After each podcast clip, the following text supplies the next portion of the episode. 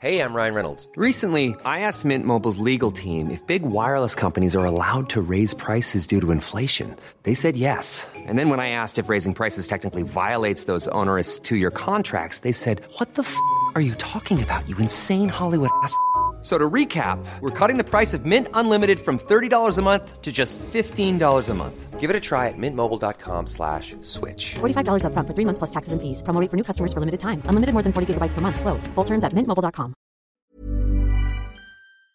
BetMGM is pitching baseball fans a chance to swing for the fences. Register using code CHAMPION200 and win $200 in free bets when you place a $10 moneyline wager on any Major League Baseball game and either team hits a home run, regardless of your bet's outcome. Enjoy baseball like never before with BetMGM's daily promotions at your fingertips all season long. Download the app or go to BetMGM.com and use code CHAMPION200 to win $200 when you bet 10 bucks on an MLB game and either team hits a home run. Sign up today and find out why nothing beats a win at the King of Sportsbooks. Major League Baseball trademarks used with permission. Visit BetMGM.com for terms and conditions. Must be 21 years of age or older to wager. Virginia only. New customer offer. All promotions are subject to qualification and eligibility requirements. Rewards issued as non withdrawable free bets or site credit. Free bets expire seven days from issuance. Please gamble responsibly. Gambling problem? Call 1 888 532 3500. Would you rather have wireless on the most reliable network nationwide or unlimited with 5G for $30 a month per line? You don't have to choose with Xfinity Mobile. Wireless so good it keeps one upping itself. Most reliable based on Roots Metric US report. Results vary, not an endorsement. $30 per month per line when you get four lines. El número de trabajadores ocupados en la economía española durante el tercer trimestre de este año superó la cifra mágica de 20 millones de personas. Se trata del guarismo más elevado desde la burbuja inmobiliaria del año 2007, batiendo incluso las cifras que teníamos previas a la pandemia. Se trata de un dato tan positivo, tan extraordinario como nos está transmitiendo el gobierno. Veámoslo. Los datos de empleo de España durante el tercer trimestre del año 2021 parecen unos datos extraordinariamente buenos. Lo resumió la propia ministra de Trabajo y líder de Unidas Podemos, Yolanda Díaz. Una buena noticia. Por primera vez desde la crisis del 2008 hay más de 20 millones de personas ocupadas en nuestro país. El paro baja y se sitúa en el 14,57% según la encuesta de población activa las medidas de protección de la gente y del empleo ponen las bases de una recuperación justa. No pretendo negar, desde luego, que la realidad del mercado laboral hoy sea mucho mejor de lo que nadie habría anticipado en marzo de 2020. Si a cualquier analista le hubiesen planteado si firmaba los datos actuales de empleo en marzo del año 2020, al inicio de la pandemia, a buen seguro todos habrían firmado encantados. No solo para España, todo el mundo, todos los países del mundo, han experimentado una recuperación muy rápida de los volúmenes de empleo con respecto a los mínimos de la pandemia. Y por tanto, sí, un cierto triunfalismo laboral está justificado. Sin embargo, no deberíamos perder de vista que este dato de los 20 millones de ocupados que exhibe con orgullo Yolanda Díaz contiene algunas trampas que no se suelen explicitar ni en las soflamas políticas ni en muchos titulares de prensa. Primera trampa, los cerca de 200.000 trabajadores en ERTE se incluyen como ocupados dentro de las estadísticas de la encuesta de población activa. El propio Instituto Nacional de Estadística es muy claro a este respecto como podemos leer en la nota de prensa de la encuesta de población activa de este tercer trimestre del año 2021. Según las especificaciones de Eurostat para el caso de los ERTE en 2020, los suspendidos de empleo se clasifican como ocupados cuando existe una garantía de reincorporación al puesto de trabajo una vez finalizado el periodo de suspensión.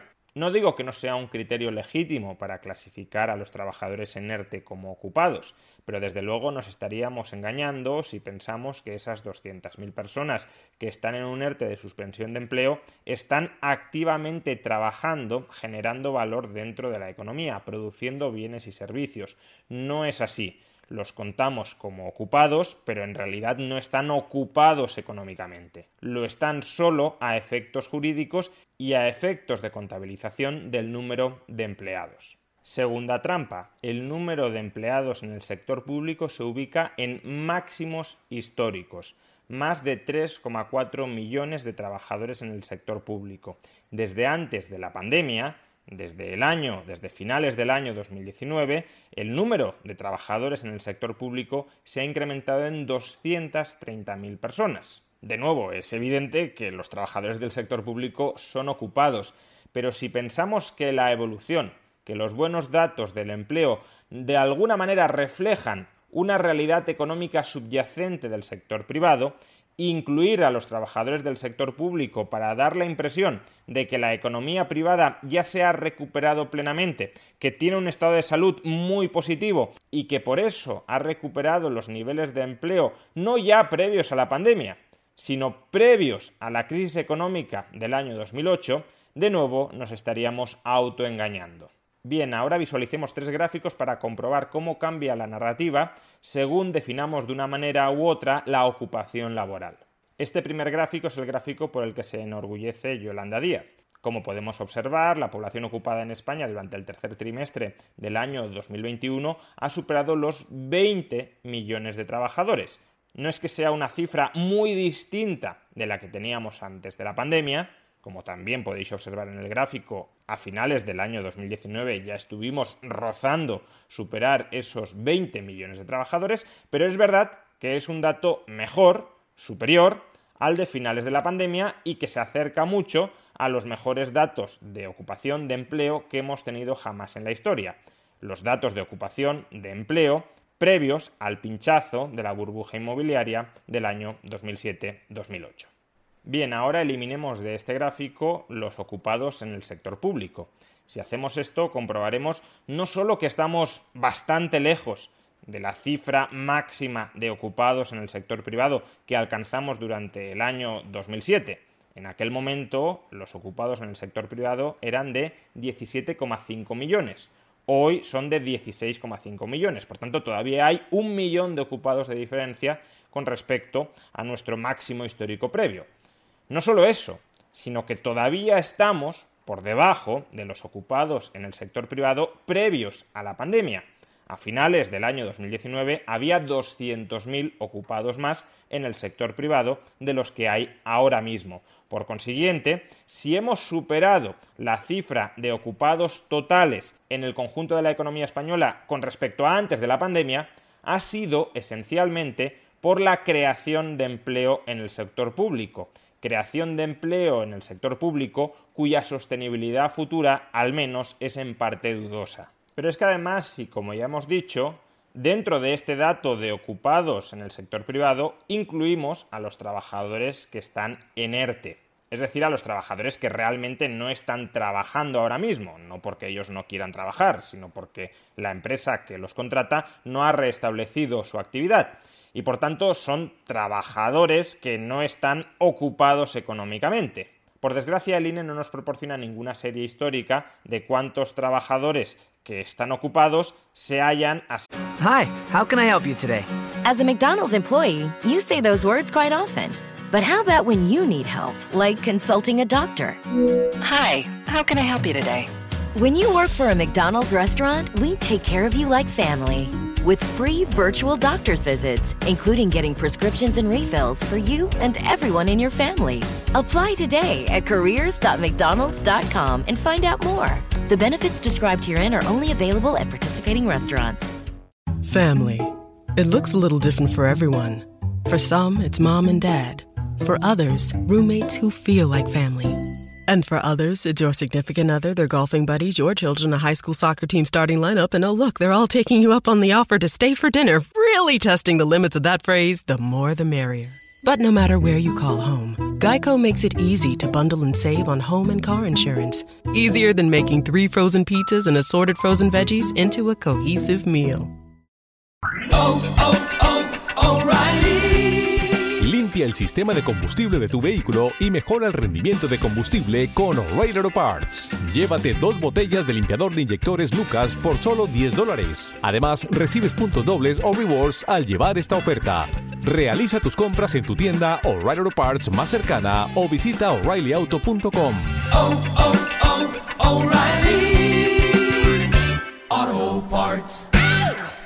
sí mismo en ERTE y por tanto no podemos restar del anterior gráfico los trabajadores contabilizados como ocupados pero que en realidad están en ERTE. Ahora bien, podemos llegar a una conclusión similar si en lugar de fijarnos en el número de personas ocupadas, nos fijamos en el número de horas semanales trabajadas en el sector privado en la economía. Dado que los trabajadores ocupados en ERTE no están realmente trabajando, esos trabajadores computan como horas trabajadas igual a cero. De modo que fijándonos en el número de horas trabajadas por semana en el sector privado, obtendremos un proxy de cuál es realmente el nivel de ocupación efectivo en el sector privado. Esto es lo que hemos hecho en el siguiente gráfico, donde reflejamos las horas semanales trabajadas en el sector privado.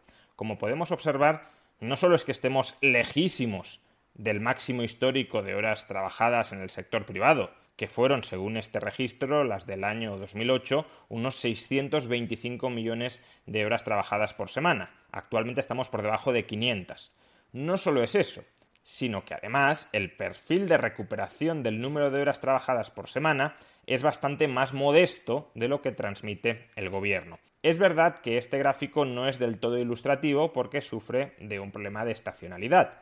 En el tercer trimestre de cada año siempre se trabajan menos horas que en otros trimestres del año, esencialmente porque se incluye el mes de agosto, mes de vacaciones, donde muchos trabajadores no trabajan y por tanto las horas trabajadas caen. Pero podemos resolver este problema de estacionalidad comparando el número de horas trabajadas en el tercer trimestre de 2021 con el número de horas trabajadas en el tercer trimestre de 2019 o con el número de horas trabajadas en el tercer trimestre del año 2018.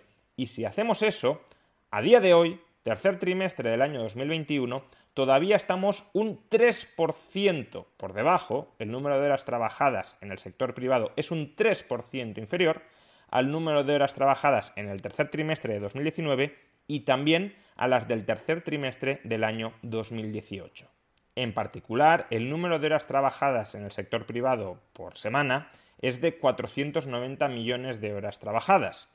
En los años 2019 y 2018 fueron de 507.000 horas trabajadas y en el año 2017 de 484.000. Es decir, que estamos más cerca, bastante más cerca del año 2017, de la ocupación efectiva en el sector privado del año 2017, que de 2018 o de 2019. En el tercer trimestre del año 2017 había 16 millones de trabajadores en el sector privado, medio millón menos de los que tenemos en la actualidad. O expresado aún de otra manera, en el tercer trimestre del año 2017 había poco más de 19 millones de trabajadores en el sector público y en el sector privado en el conjunto de España, por tanto, si no hubiésemos creado empleo público desde el año 2017, si no estuviésemos contabilizando a los trabajadores que están en ERTE como trabajadores ocupados, y si omitimos el problema de que algunos trabajadores hoy ocupados en el sector privado trabajan menos horas de las que trabajaban en el año 2017, en realidad, si corrigiéramos todo eso, no estaríamos en una cifra de trabajadores superior a 20 millones, sino de 19 millones. En definitiva, los recientes datos del mercado laboral, no siendo ni mucho menos catastróficos, tampoco son para tirar absolutamente las campanas al vuelo. Hay que evaluarlos con prudencia. No hay que exagerar el buen momento en el que se encuentran ni el mercado laboral español ni la economía española más en general estamos experimentando una recuperación laboral y económica decente, pero ni mucho menos extraordinaria. Y si el gobierno te quiere vender lo contrario, si el gobierno quiere que creas que estamos prácticamente en el mejor momento laboral y económico de nuestra historia, entonces ese gobierno te está intentando manipular.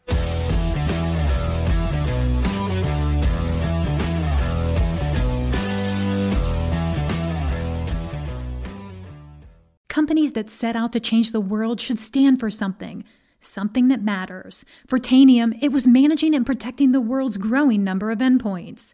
Tanium empowers organizations to embrace digital transformation and change the way people both work and live. They help critical government agencies see what's coming protect and defend five branches of the U.S. military, and more than half of the Fortune 100 rely on Tanium to manage and secure their critical assets. To learn more, visit Tanium.com. Hi, I'm Daniel, founder of Pretty Litter. Cats and cat owners deserve better than any old fashioned litter. That's why I teamed up with scientists and veterinarians to create Pretty Litter. Its innovative crystal formula has superior odor control and weighs up to 80% less than clay litter. Pretty Litter even monitors health by changing colors to help detect early signs of potential illness. It's the world's smartest kitty litter. Go to prettylitter.com and use code ACAST for 20% off your first order and a free cat toy. Terms and conditions apply. See site for details.